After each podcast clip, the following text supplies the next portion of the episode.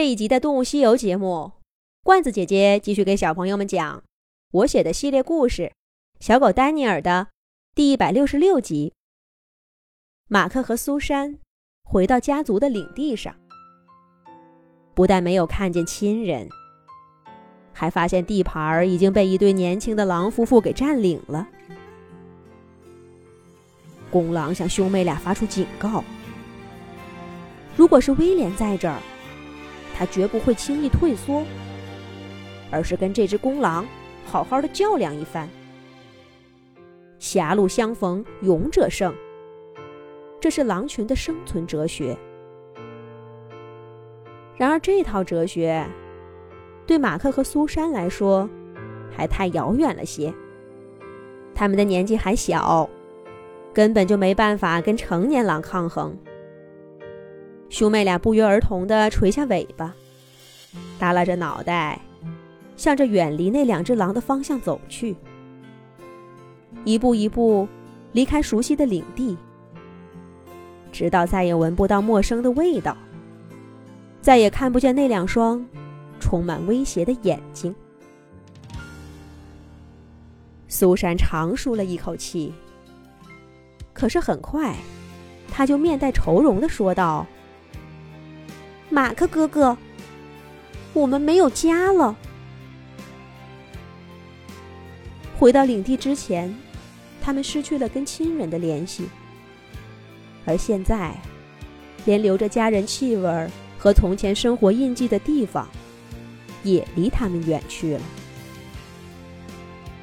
两只刚刚成年的小狼，被孤零零的甩在了旷野中。可是。无论生活多艰难，也要继续活下去。还好，春天的森林里并不缺吃的。兄妹两个虽然捉不到什么大型猎物，可是小动物认真找找，还真有不少。马克大胆，苏珊谨慎。几天下来，两只小狼倒没怎么饿肚子。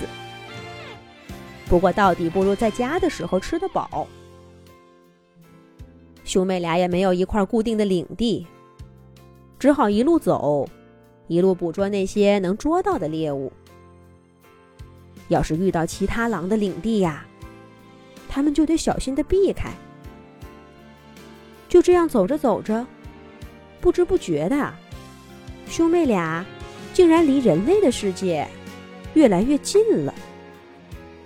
马克在路上发现，许多狼群好像变得更小了。别说十几只规模的大群不见了，就连原来查理狼群那些七八只狼的家族都很少见。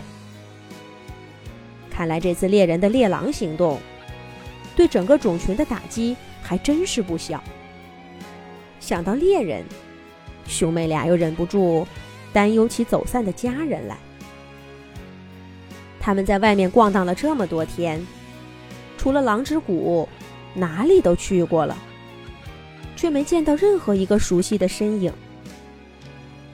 而狼之谷是两只小狼不敢去的，那里一到春天，就是狼群争夺最激烈的地方。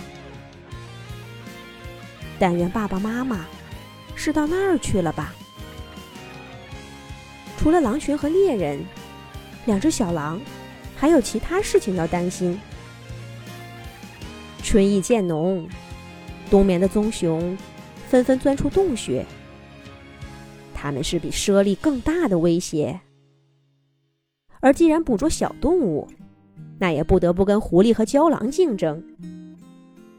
马克和苏珊身材偏瘦小，这些家伙并不怕他们。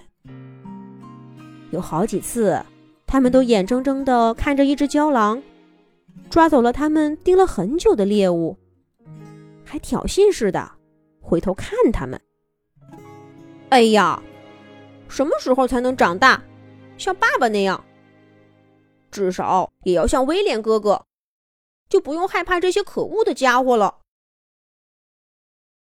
马克懊恼的说道。然而，比长大来的更快的是苏珊的病情。跟家人走散，又接连几天半饥半饱，原本好了很多的苏珊，病情毫无征兆的加重了。那一天，他们刚好走到靠近牧民领地的位置，马克听到一声鞭响，远远的看见雪片一样的绵羊被赶到鲜嫩的青草丛中，他的心里忽然有了一个大胆的想法。他对苏珊说：“有办法了，苏珊，今天晚上你在这儿等我，我去弄个大家伙来。”保证咱们能填饱肚子。